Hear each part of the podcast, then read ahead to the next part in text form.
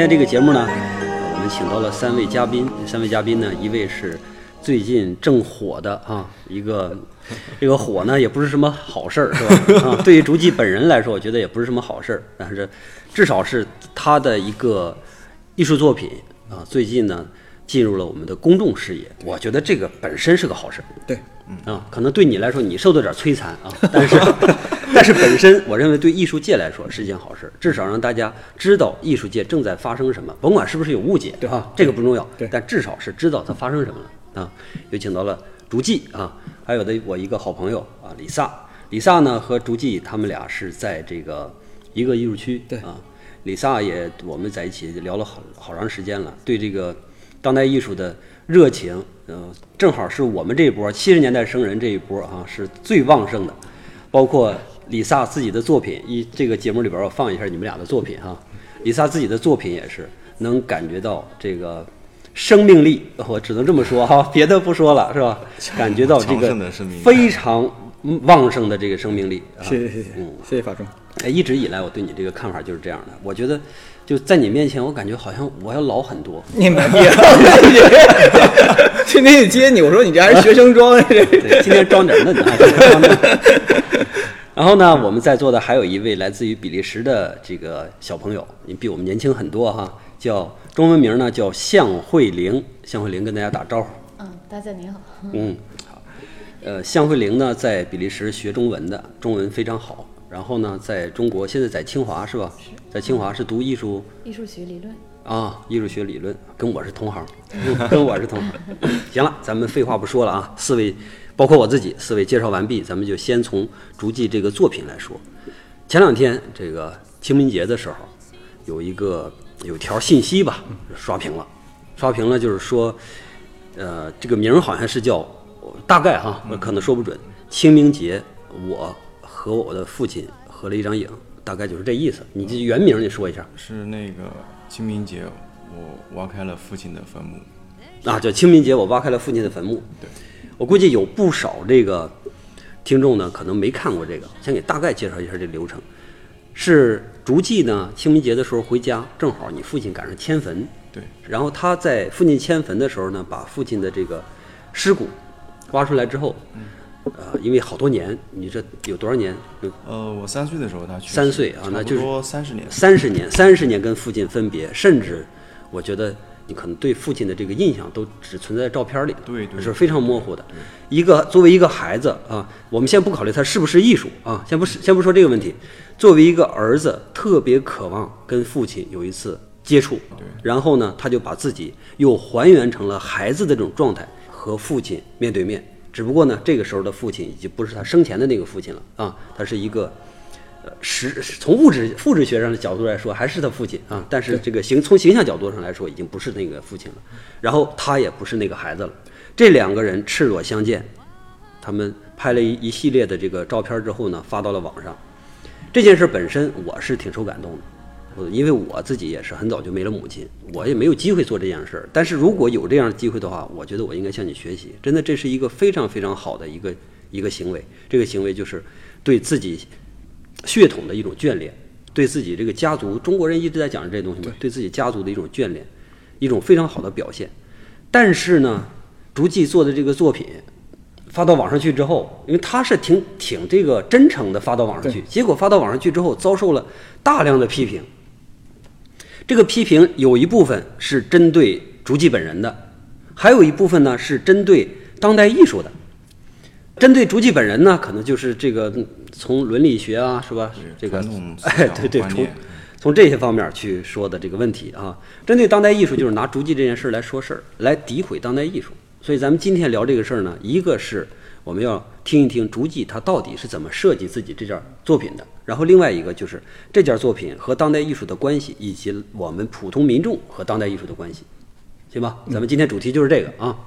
这样，我差不多说完了，先让竹记介绍一下你当时是怎么，呃，这个出发点到底是什么样的，来做一个这样的作品。对呃，就是呃清明节回去，就是利用这次机会嘛，因为因为我是在想，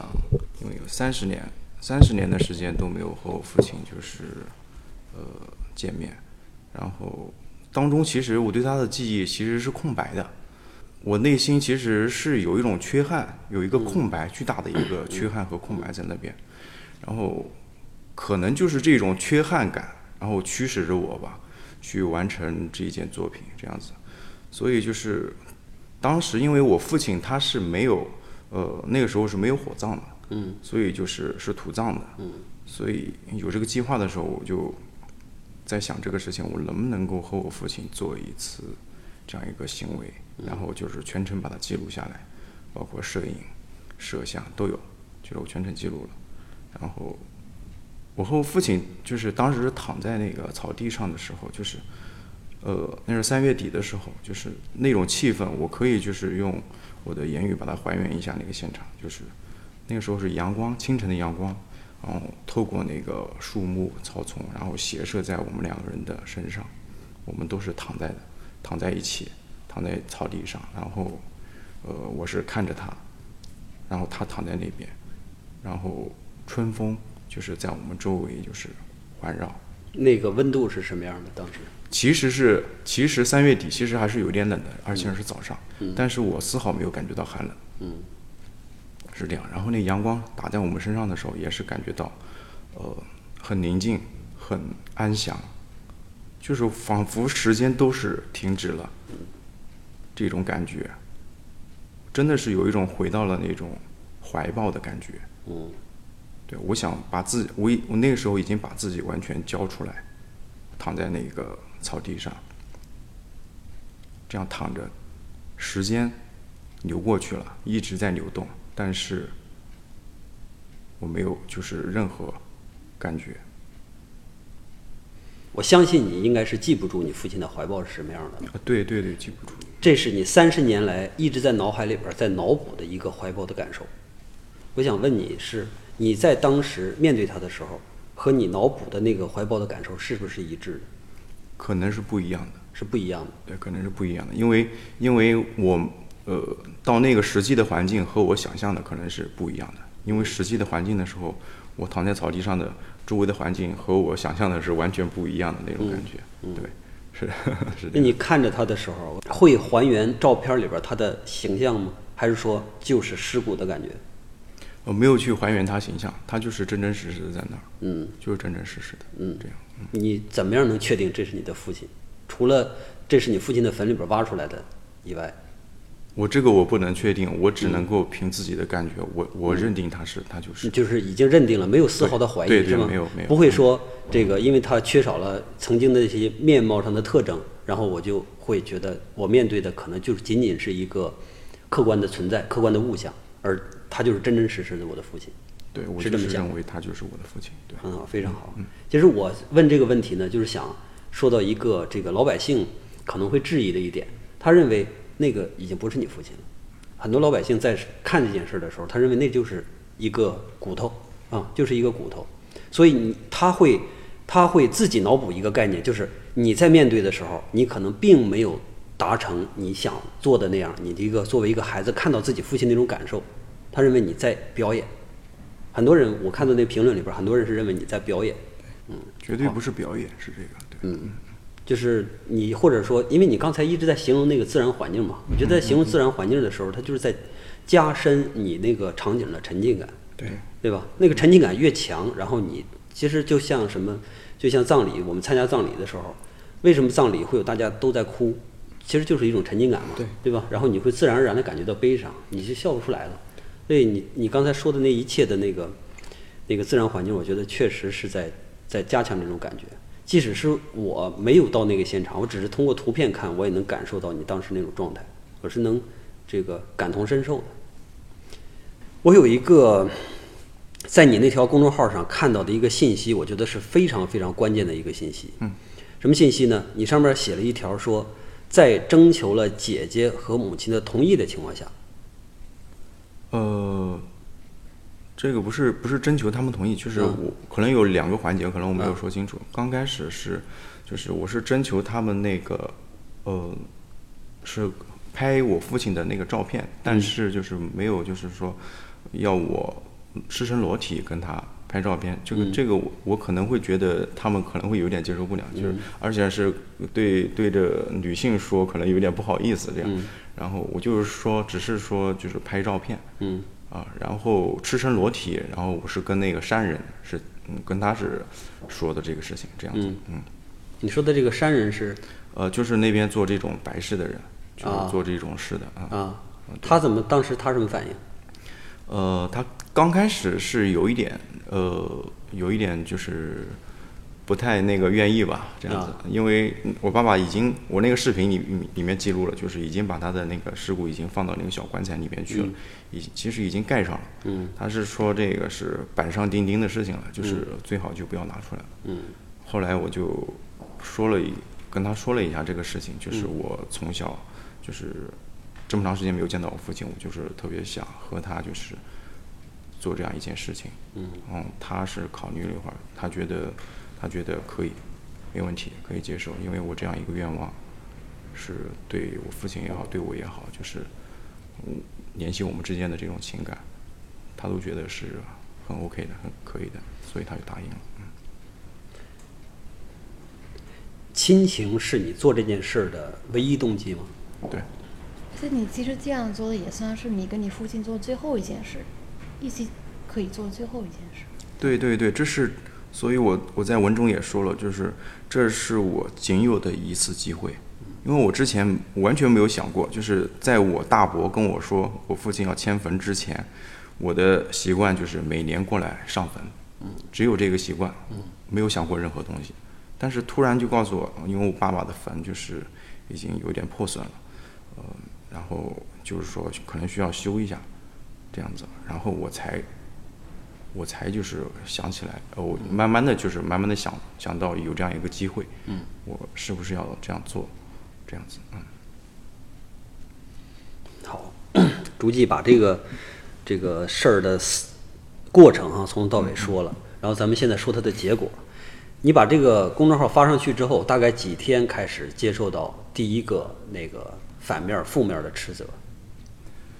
嗯，其实我发到公众号上的时候是没有问题的。嗯公众号包括到截止到删了之前都是很少，基本上没有这种负面的，都是因为公众号里面基本上关注我都是我的比较要好的一些朋友，包括艺术圈的一些朋友，他们都觉得没问题，都能接受。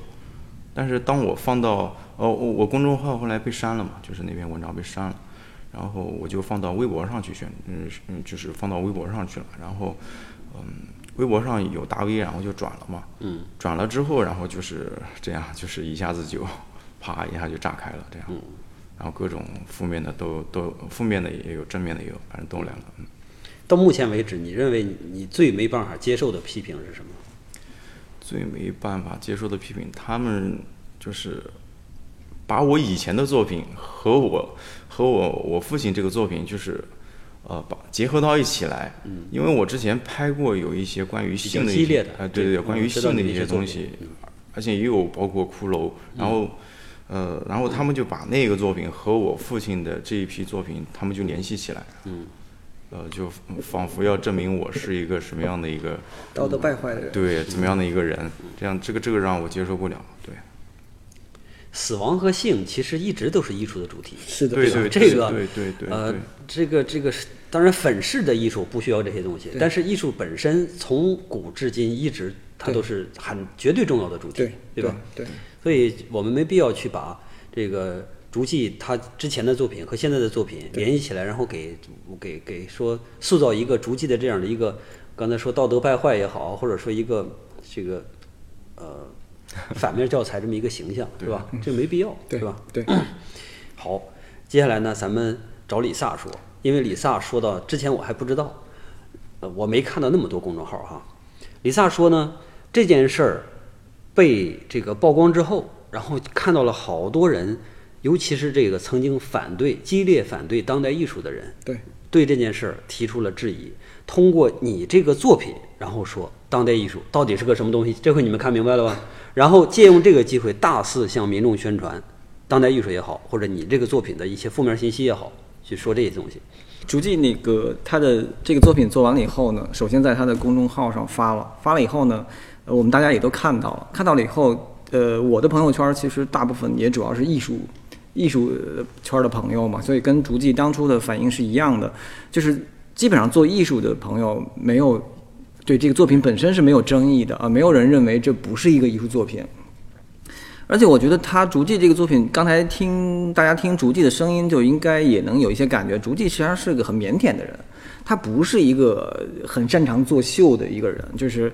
呃，你要说他借这个事儿事先预谋来炒作自己，我觉得这个可能性几乎不太大。我们因为我们熟悉竹记，所以对对这个基本上就就就已经对不可能了，对不可能了。可能竹记因为他的形象问题，然后他那个公众号里边呢。第一张照片发放的是一张自己光着膀子，然后长头发在大街上怒吼的这么一个一个照片，然后可能给别人造成一个这是一个很外向、很很渴望这个呃获得认可、获得表达权的这个这么样一个人，但实际上不是，我们知道他是不是？对，就那张照片和你的这个作品的激烈程度，给人造成了一种对你人的一种错觉。对，人人是另外一个人，对，作品是另外一种作品。对，通常情况下能把作品做得非常激烈的人，呃，在。做人的时候，往往都是比较内向、比较腼腆的。对，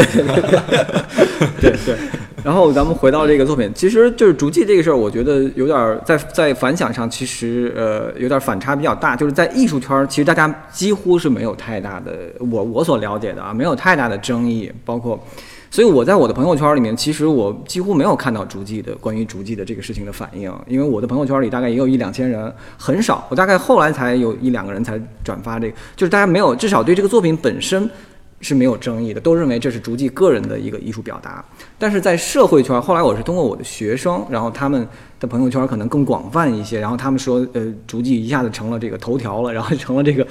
呃，非常受关注的一个一个现象。然后我是从这个里面，然后我当时看到了这个以后，我当时立刻就转发了一个，我在我的朋友圈转发了一个内容，我就说我觉得很奇怪啊，我觉得这个就是一个艺术作品呀。我当时丝毫没有觉得，因为我觉得在表达，实际上竹记就是想表达一个我和我父亲之间的感情的这样一个认知问题。因为他三岁的时候父亲就去世了嘛。然后那个法中刚才也谈了，其实你也有。类似这种亲情的渴望，对亲情，比如和母亲之间呀，这种类似这种对渴望亲情的表达，我也一样啊。其实我的屋里，我爸爸的照片一直放在那儿了。我其实没事儿，我就过去给我爸爸烧三炷香，然后给他点一支烟，因为我自己内心里和我父亲之间是有很深的感情的。所以我觉得，其实艺术家借助这样一个方式来表达自己和父亲之间的情感，这是一个非常、非常、非常正常的事情，而且行为上。嗯，可能在大众看来是稍微有一点超过了他们的，但我觉得从艺术的，尤其是从当代艺术的角度，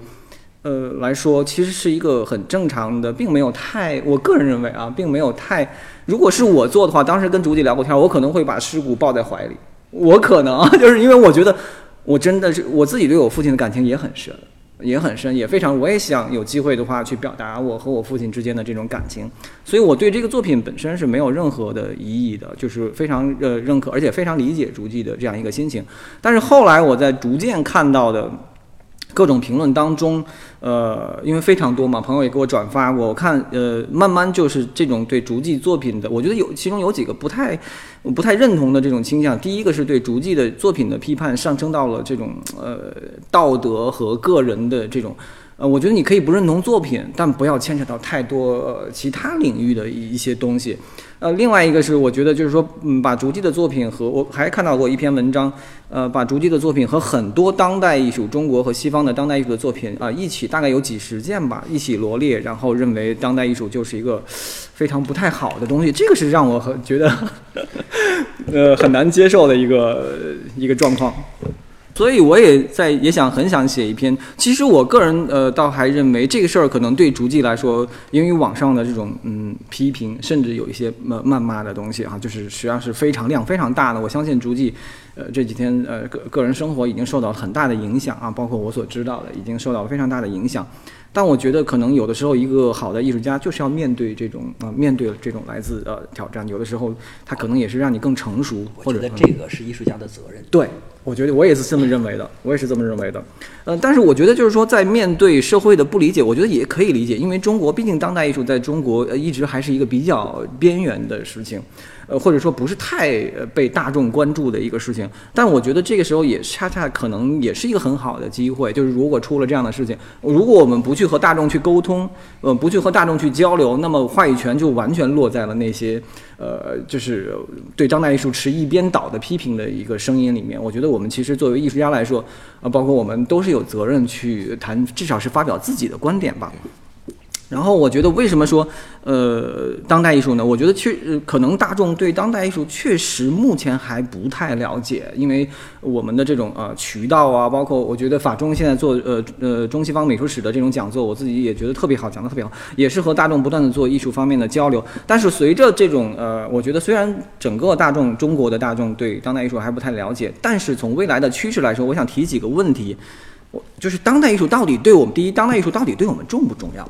呃，重不重？虽然大家都还不太了解，在因为当代艺术在形式上，它可能呃跟我们过去的艺术形式呃有很大的差别，但实际上从二十世纪以来，艺术的功能，呃，在艺术史上重要的艺术作品来说，艺术的功能就已经发生了很大的改变。我前两天在正好也是有一个呃写一个东西。就是我曾经正好写到了毕加索的1905年的《亚维农的少女》，呃，那是二十世纪初的一件作品。我认为那件作品是艺术史上一个非常划时代的作品，也是奠定了毕加索，呃，巨星的大师及其最重要的大师的最重要大师之一的地位的一件作品。因为从那件作品开始，从亚维农的少女开始，尽管之前还有一些艺术运动，呃，马提斯啊或者其他莫奈呀、印象派，但是之前的这些现代艺术运动都还是在追求美。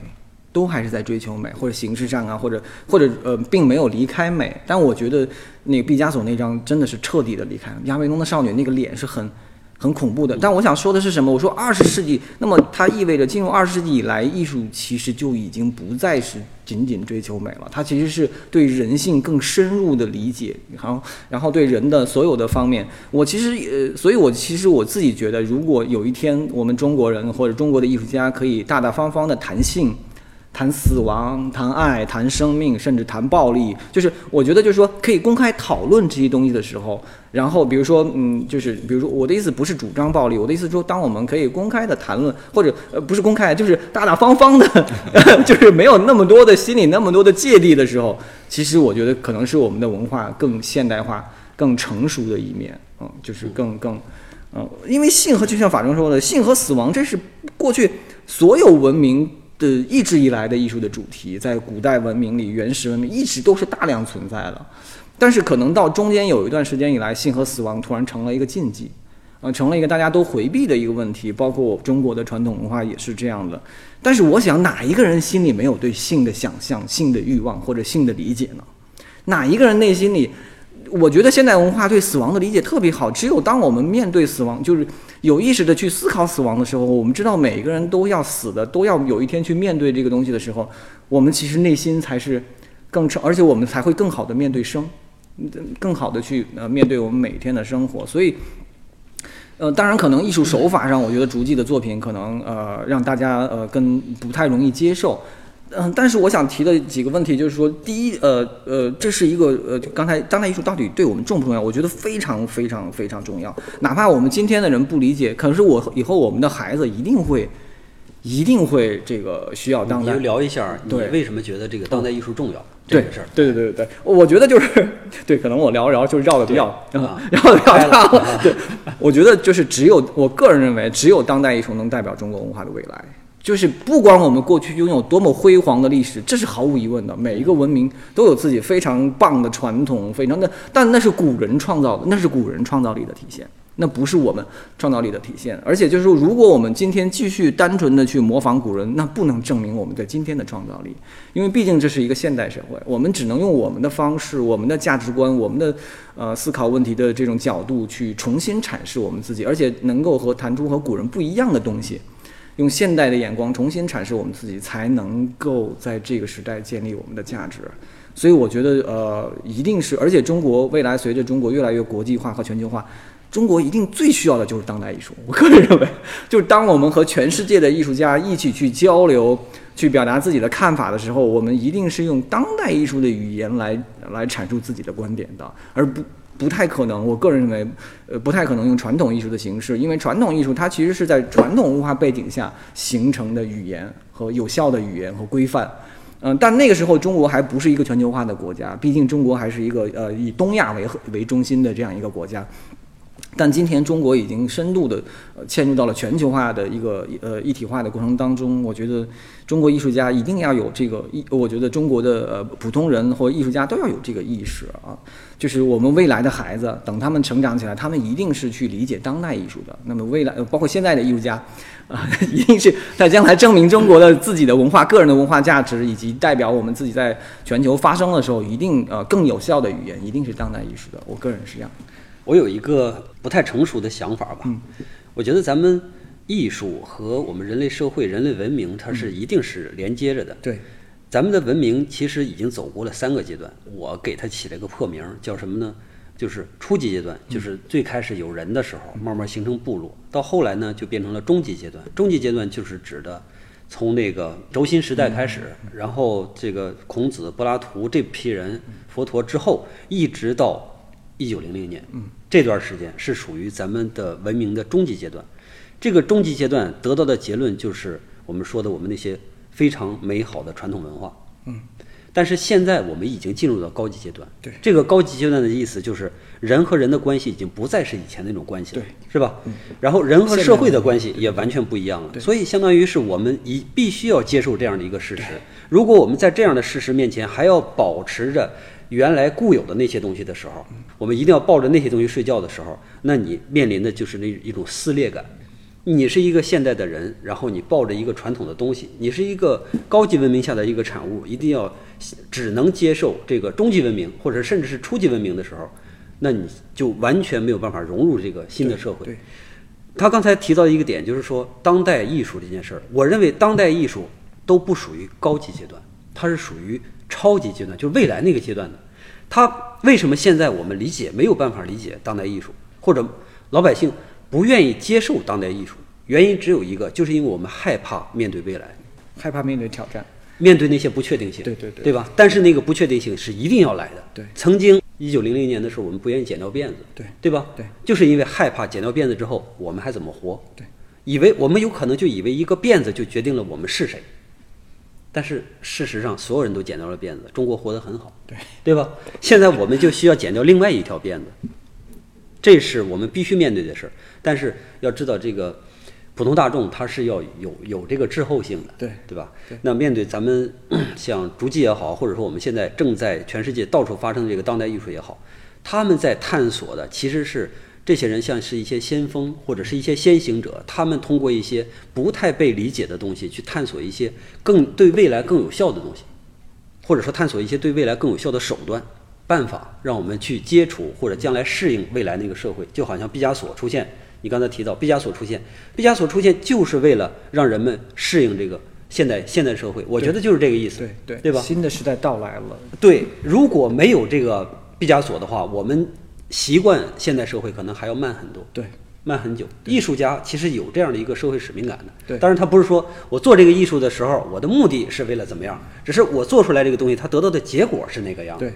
所以我们对于当代艺术，甭管是什么形式的当代艺术，都应该去包容。我们可以不喜欢，但我们不能认为当代艺术本身这件事儿是有问题的。对它是没有问题的，因为它是属于未来的。对一定是有一波人在努力的去开拓未来，有一波人躺在大家已经开拓好的东西上面享福，对吧？我们既然已经是享福者了，你停留在上一波人那些传统大师给我们造出来的这些优美的东西上边，所以你是一个享福者。既然你已经是一个享福者了，那你就应该去给那些开拓者足够的尊重。对，这是我对当代艺术的看法。虽然我其实说实话，对现在这个当代艺术整个这个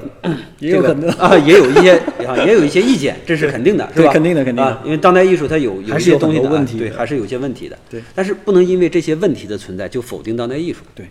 那些所谓的这个说诋毁当代艺术的人，我认为目的非常简单，因为他是传统艺术的既得利益者，就跟曾经那些土方的那些医生啊，就是全世界到处都有那种啊，民族医生在面对现代医学的时候，我不说西方医学啊，就是现代医学，在面对现代医学的时候，他会努力的说这个现代医学是是错的东西，是坏的东西。对，但是事实证明，我们都是现代医学的受益者，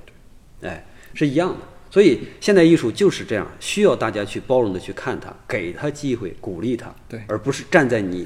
那个已经习惯的那种方式上去批判他。对，就好像竹记现在做的这个作品里边儿，我们用去道德去批判它。其实你在想用道德去批判它的时候，你就没有想过道德到底是怎么回事吗？我其实作为我这个角度上来觉得，他这个东西是最符合伦理学的，对吧？他最道德的东西，他做了一件最道德的事儿，非常人性、非常本质的一件事儿。我们是没有机会，或者我们是没不敢去做那样的事儿。不是说他做这件事儿过火，我一点都不认为你做的事儿过火。刚才他说，如果换成他，他可能会抱着自己父亲的尸骨啊。但是我我当时他说那句话的时候，我就想，我如果同时也能选择的话，我我是倾向于逐记这种做法，因为我觉得如果我抱着他的话，可能在质感上会会影响我当时的感受，明白是吧？会影响我当时的感受，所以我还是看着他，看着他。还有一点，那个嗯我爸那个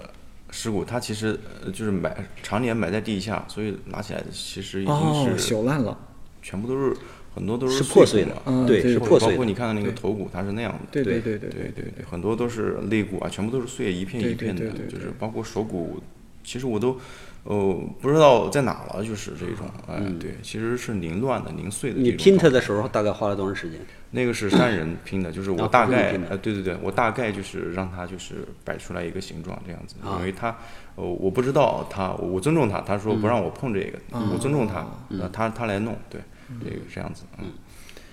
所以咱们现在这个逐记这个题呢，其实已经解开了，我们的观点其实都是一致的。对啊，我们来客观的看待这件事儿的时候，我觉得逐记在做了一件，就是作为一个儿子他应该做的一件事儿，没有什么其他的渴望，说我通过这件事去获得什么，没有。我也不认为逐记，咱们交往这么长时间，我也不认为他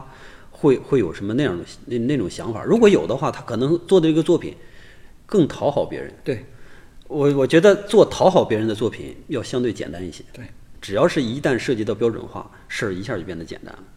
别人首先喜欢可以挂在墙上作为装饰的东西，对对吧？你这个东西做不了装饰，那你就挂到墙上弄张弄张画儿。别人喜欢那些最最基本的一些满足人们视觉的东西，那你就把这个东西做成满足视觉的。但是我看你所有作品都没有这样的东西，对对吧？你在拒绝去讨好别人，这倒是好事儿。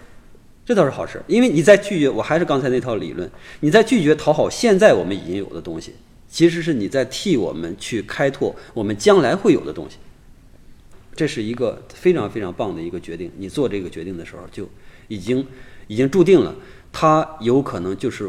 当然我不能说过过分的夸大它，它是艺术史上的一个事件，这个我觉我觉得不能哈。但至少它是在我们中国人民去接近当代艺术这件事儿本身上的一个非常关键的节点。我认为这件事儿你做的非常有价值，非常有意义。老百姓们看到这件事儿了，去发生争论，因为我在你底下留言里边看到了很多非常积极正面的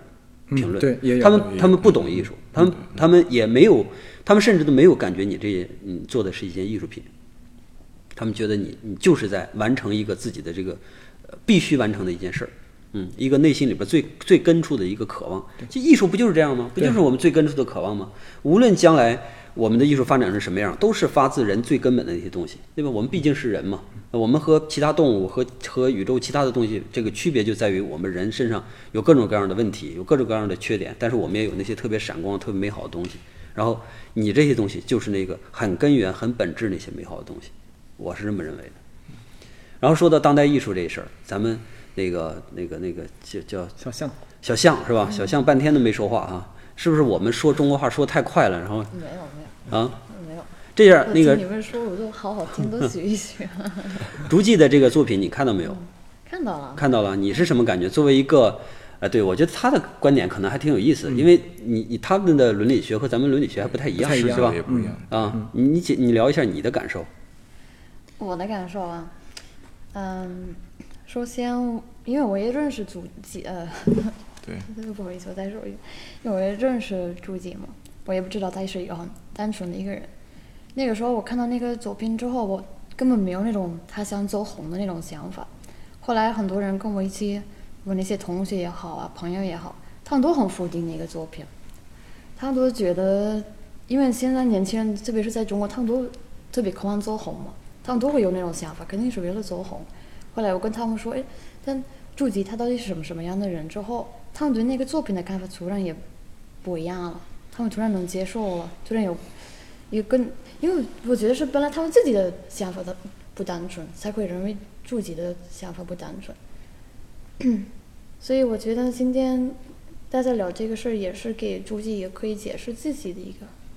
机会，因为我其实觉得被很多人都误会了。那是这个你你觉得如果这个事儿逐渐这个事儿发生在你的国家，会是一个什么样的状况呢？肯定不会有那么大的被别人都骂过那种阶段，嗯，你说肯定不会是吧？肯定不会被骂到那么厉害。其实，因为很多中国的评论，他是他是在讲道德，那他们这样子骂你，都没有考虑自己做这种事到底算不算，到到底算不算是很道德的一个行为，他们没有对自己的一个反思。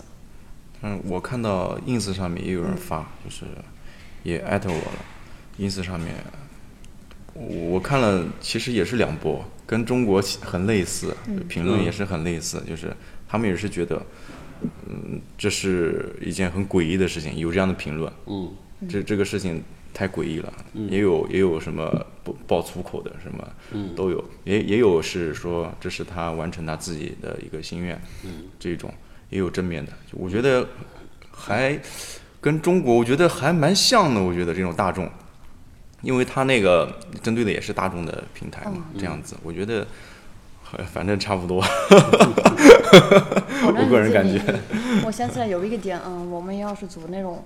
呃，父母去世了之后，你的那种土葬之后，你先换一个位置，那那个骨头不都放在一个盒子里面？一般来说，那个盒子不会被打开的，所以可能在这个他那个因为时间太长了，而且可能当时棺材质量不太过关，对棺材已经被压坏了。对对对对对，所以就必须得换一个新的棺材，对嗯，放到新坟里面去，这样。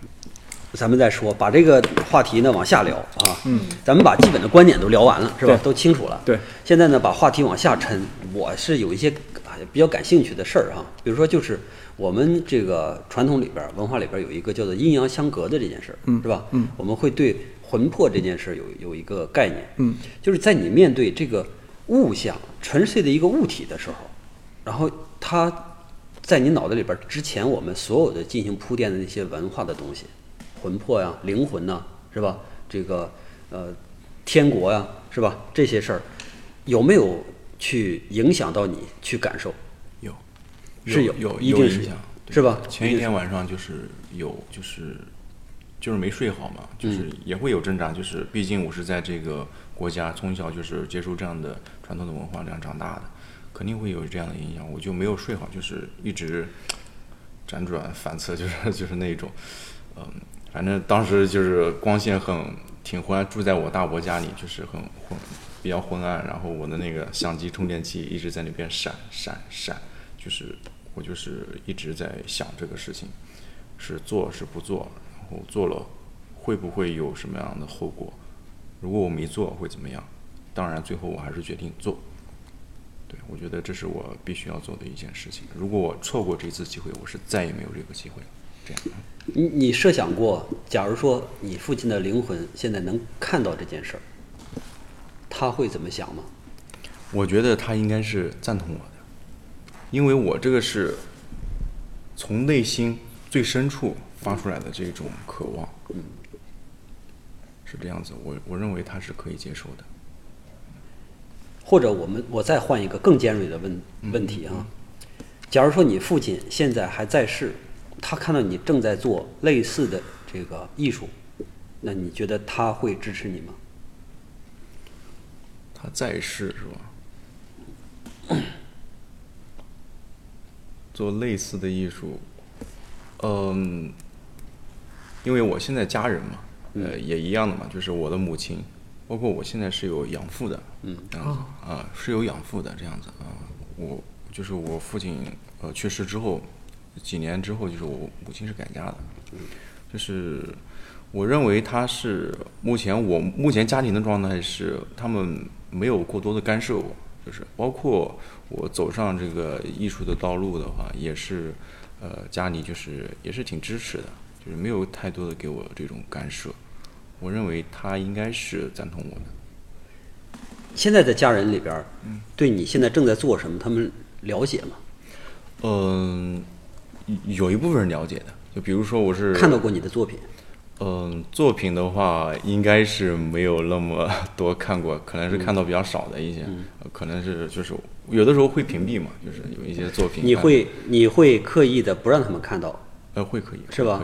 既然你不愿意让你的母亲、你的姐姐、你的养父去看到你现在正在从事的这些艺术，那你凭什么把你的艺术放给大众呢？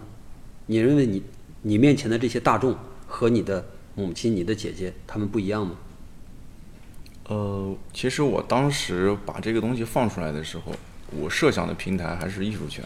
就是和我之前做的很多这种作品一样，嗯。因为它到的范围基本上就在艺术圈就是传播一段时间，基本上就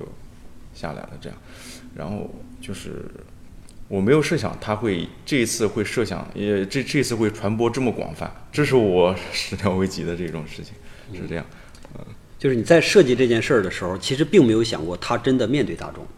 对对对对，我没有想到他会传播到大众这样一个圈子里面去，是这样嗯。我记得你之前做了一件作品叫，呃，名我忘了，就是大概补罗马湖那个，哦，对对啊对，就是给罗马湖做手术。给罗马湖做手术。你参与那件作品了吗？没有，没有 是大概就是罗马湖的冰面裂了，对对然后你晚晚上的时候拿着红线去给它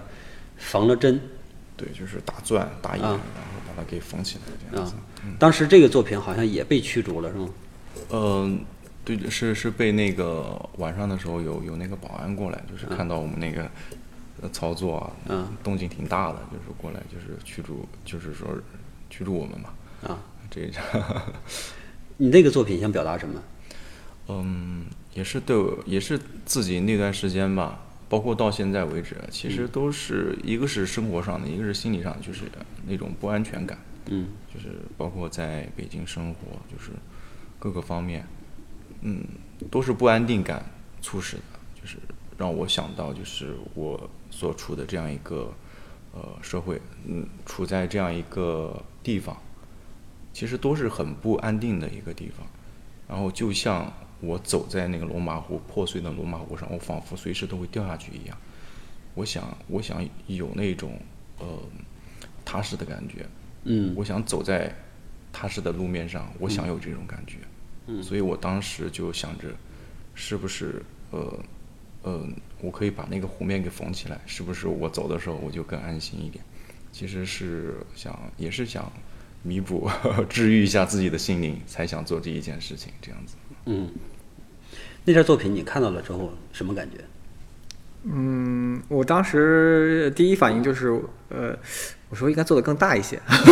就是把整个冰面，然后贯穿整个冰面一条大的伤疤，我觉得挺挺漂亮的。嗯，就像人，其实我觉得人都有伤痕，嗯都有嗯内心，我不管是人也好，不管是呃历史也好的，其实是到处都是伤痕的。有的时候艺术家其实也想做一些这样去，呃带有一些治愈性的东西啊，或者给自己一个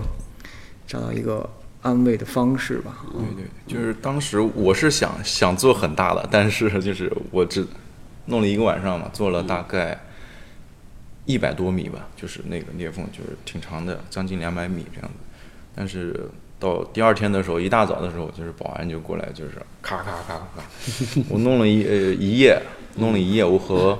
有找了工人以及有朋友，就是好几个人，就是三个人，三个人弄了一夜嘛。然后第二天早上就是他们过来，啪啪啪啪啪啪啪啪，就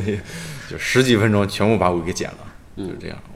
包括我那个全景都没拍着，就是我是想接着弄来着，我不知道他们就是上面有这个红线会会给他们造成这么大影响。对，包括我那个视频里面都录了他们的和他们的对话，就是牵扯到他们那个什么，一些奖金啊或者工资啊之类的东西，所以这个他们对这个事情特别敏感。啊这样子，哎所以实际上这个东西影响到他们的生活，对，呃可能是这样，哎嗯对，所以他们会把这个给然后你对他们的 态度就是你你决定帮助他们，呃就让他们讲，就是是吧？我觉得这可能是作品意外的一部分，我觉得也 OK，也挺好的，就是嗯等于是我把罗马湖给缝上了，然后他们给它拆线这一种。就好像他们治你们合伙治愈了罗马湖，对对对对，这种意思，哎，对，也挺好。其实他这个罗马湖这个，我当时看到的时候啊，我和他的这个想法完全不一样。就是这个可能就是这个当代艺术的好处，就是它可以有多异性嘛。嗯嗯，我就觉得，如果这个线它一直存在的话，将来它就会，它现在是冰的时候，在上面看起来是很好的。如果它变成水，这上面就是飘的一堆烂绳子，对，对对对对，我这这是我预先设想的，是吧？对我预先设想的是什么？我冬天做这个，嗯，然后然后到春天的时候，它会慢慢化开，然后其实化开了之后，绳子落下去了，然后其实这个湖是被治愈了，其实这种感觉，嗯，你是觉得它被治愈了？对我觉得我我觉得是一个一个充满善心的人在努力做一件好事儿，但是得到的结果是非常糟糕的。这是我的看法，这是我的看法。呃，我当时还在想这些烂绳子，因为你知道，我小的时候有那种池塘的经历，就在池塘里边游泳嘛。那时候我农村没有游泳馆，就在池塘里边游泳。池塘里边什么都有，什么乱七八糟的东西都有。那个东西对我们很困扰，你知道吗？有很多孩子有可能因为底下有有什么东西，一猛子扎下去之后缠住，然后就死掉了。对对对对，因为那就不干净嘛。对，嗯、所以我觉得这个对，实际上对一个池塘来说是一种伤害，就是我们在不停的往里边倾倒一些我们认为有意义的东西，但实际上它并没有意义，得到的结果是坏的。我当时就是那种感觉，我还在想，这个竹记到底是在想说什么？我还想有机会来问问你这个事儿，到底想在说什么？嗯，但是不能否认他在冰面上做的那些红线是让人感觉很震撼。嗯，像你说的，如果再做的更大一点，是吧？对对对将来我们有机会去，有机会 再有机会去那个做永定河之类的哈，修一个更大的，啊修一个更大的。我们是需要一些社会现象啊、或者说制造一些社会现象。这个呢，不是为了帮助艺术家成名，是吧？是为了让更多的人去介入到艺术界里边来，对，让大家知道这些艺术家每天在想什么。对他们不是在做无用功吸引你的眼球，他们是在做一些非常有意义的。当然，这些有意义呢，它又不是对我们现实生活有意义，它是对我们的这个精神世界有意义的东西。就像朱记这次做的跟他父亲的合影这件事儿，我觉得对我是一个很治愈的感觉。虽然我没有做成你那样，但是我看到你做成那样，然后我幻想着我自己也做成那样。当时我很长时间已经想不起我母亲来了，因为时间太长了嘛，都大概有快二十年了。不是哪快二十年，是二十多年了，二十多年了啊！我还以为我三十多岁呢，二十多年了，所以基本上已经想不起她的样子来了。就是在看到你那作品之后，我又我又很认真的怀念了一遍。啊、我觉得他是你帮助了我，相当于是你做的这件作品，甭管它有没有社会价值，但至少它帮助到了我，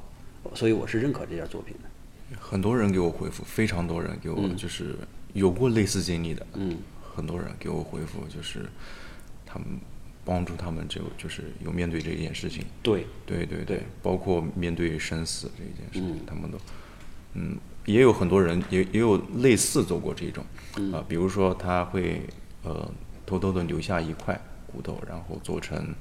做成什么钻石项链啊，或者什么的之类的，或者是把骨灰做成钻石项链，或者是把某一块骨头做成一个首饰，嗯，包括有一个最让我惊讶的是，有一个朋友他在我朋友圈上面回复说，他嗯偷偷把他爸爸的头骨留下来了，一直哟。到保存一直保存着。嗯。对，其实其实不在少数，其实有这样的情感，他们但是他们都是呃偷偷的在表达，就是偷偷的，就是个人比较个人的嗯这种东西，私人的情感这样子。嗯，这个也是呃当代艺术的一个特点，就是当代艺术不可能会面对所有人，它就是面对某一特定的人群就够了。因为现在我们有太多的机会去说话，每个人都有机会说话，每个人经历都不一样，那你可能就代表着这一小群人，下一次你就代表另一小群人了，和你有类似经历的。像咱们俩这属于有类似经历的，看到你这个作品的时候，就就感觉就会很好。那没有类似经历的人，或者说他跟我们的经历完全相反的一种人，他看到这个的时候就会就会很难受。所以我觉得呢，就是对这件事儿的批判本身，只要是我们都把它展开，我觉得就是好事。对批判也不要怕。对对对对吧？批判也不要怕，但是就怕藏起来。对，最怕的对对是藏我。这个很认同，对对非常认同嗯，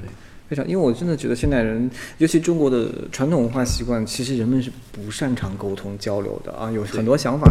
嗯、包括我嗯现在跟好有时候跟朋友交往，有的时候大家其实嗯，比如对这个事情有看法。嗯，比如我们自己做展览的时候，每个人都有自己的想法，但大家都不好像羞于表达，然后羞于沟通。其实我觉得很多时候，呃大家敞开的沟通其实是个特别好的方法。而且我觉得，就对当代艺术有质疑，其实很正常的。就是像刚才你说的，对这个作品，可能有的人跟经历不一样，然后他会认为不太好。我觉得这个也很正常。但是我觉得，呃，如果大家能够理性的沟通，表达自己，呃，都在桌面上或者公开的表达自己呃不同的看法，其实都是一个特别好的一个交流的方式。嗯，而且我觉得，呃，中国现在这个时代变化太快，变化太快了以后，就是一代人和一代人之间的价值观其实差异还是蛮大的。我自己也碰到过这种问题，就是我和我妈妈。呃，我其实朋友圈基本上把我妈，因为我觉得父母肯定是非常爱孩子的，这是毫无疑问的，而且是无保留的爱，这是而且是不计后果的爱，尤其中国的父母。但我觉得这里面确实有很多问题，就是我自己回到家的时候，我其实跟我妈妈也沟通的不太，因为我觉得我们在很多事情上观点差别太大了。就是嗯，价值观啊，人生目标，人的生活方式。我妈妈总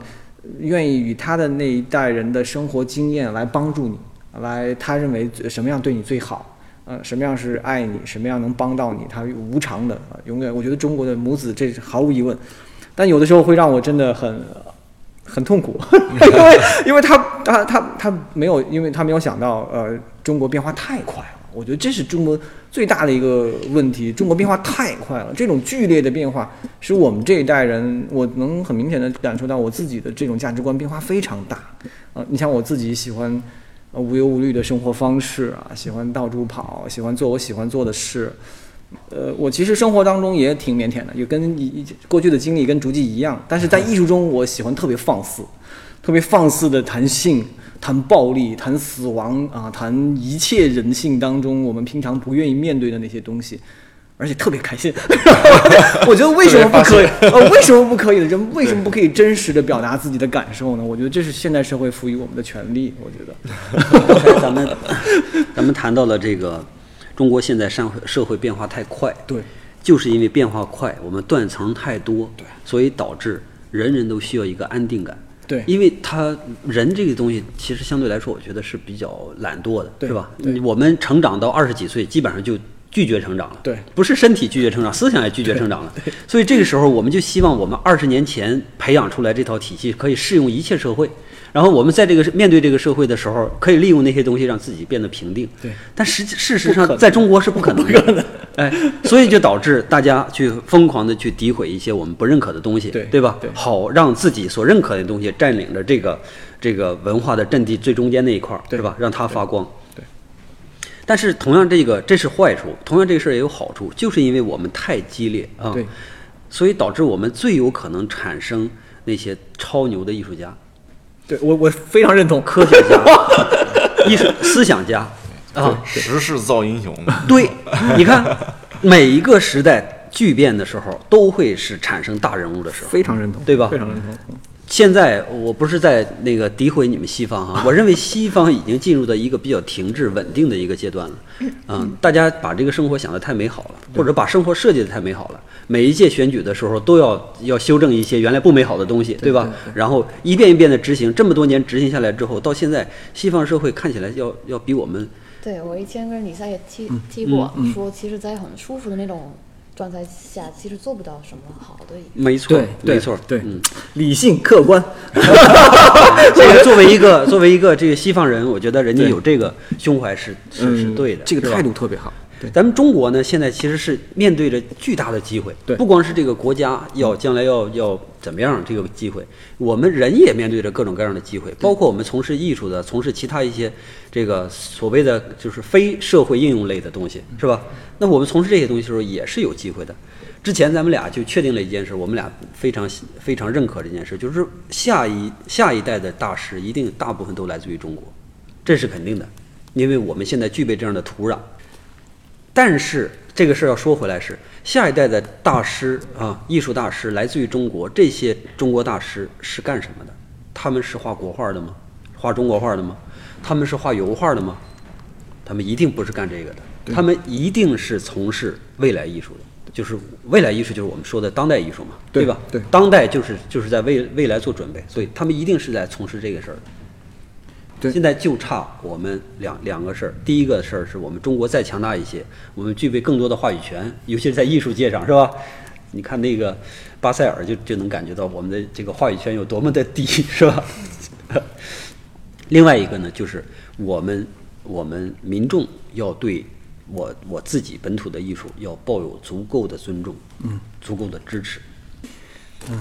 因为前两天跟小象在聊我们那个展览的时候，我们也觉得，就是说，呃，中国艺术家其实需要更自信的面对这个时代。就是我觉得哈，我们和上一代的艺术家之间还是有很大的区别的。上一代的当代中国当代艺术家为中国当代艺术的呃发展做出了很多的 贡献，然后他们和世界接轨啊、熟悉了解世界当代艺术的规则，参与呃更积极主动的参与呃呃当代艺术的各种展览。我觉得他们嗯已经做出了非常多的努力。但是我觉得中国时代变化特别快，我觉得这一代的新的艺术家应该有新的思维啊、因为新的文化问题在不断的出现。这个时候，中国面对的历史背景啊，它的机遇和问题已经和之前有了很大的不一样了。然后我原来跟嗯小象聊嗯那个展览的时候，我们也说，就是其实呃这一代的中国艺术家呃不仅因为上一代的艺术家他更集中在中国的历史的问题啊，对历史问题的讨论呐、呃，以及中国的这种特殊性啊，呃，这种身份的问题啊，啊，包括使用传统的文化媒介、传统的文化材料啊，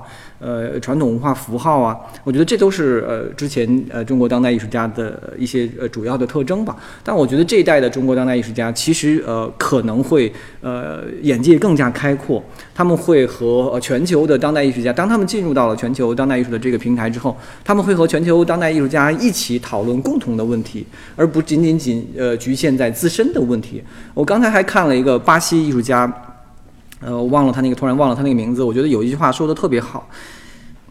呃，is more important than 呃、what make us different。哦，可能有不对的地方。那个意思就是说，呃呃，我们使我们相同的东西比使我们不同的东西更重要。我的意思就是说，当其实这个时代的当代艺术，中国当代艺术家其实会和全球艺术家一起来讨论人类共同面对的问题。呃，我们呃，比如人工智能啊，是这是人类就是所有人呃命运联系在一起的这些呃共同面对的挑战，包括人性的问题啊，包括死亡啊、性啊，就是我觉得都是人性深处的问题，就看谁能讨论的更深入，谁能更有见解，谁能更有爆发力。我觉得是这样，会这个说的非常好，真的，这个这个观点咱们都是一致的。对，我们都我们都觉得这个未来的人类就是共性的东西会越来越强烈。对上一个属于上一个时代属于个性时代，对，下一个时代我觉得就是共性时代。我们没有办法再呃撇掉我们这个全球化，相当于是人类变成一个变成一个个体，全人类变成一个个体，通过互联网或者通过一些其他的技术。我们没有办法再成为一个单独的一个一个个体，对脱离这个我们是一个大人群，或者是一个大怪兽啊，这个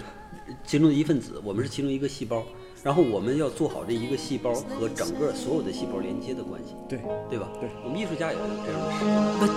baby, I'll wipe away those bitter tears. I'll chase away those restless fears that turn your blue skies into gray. Why worry? There should be laughter after pain. There should be sunshine after rain. These things have always been the same. So why were?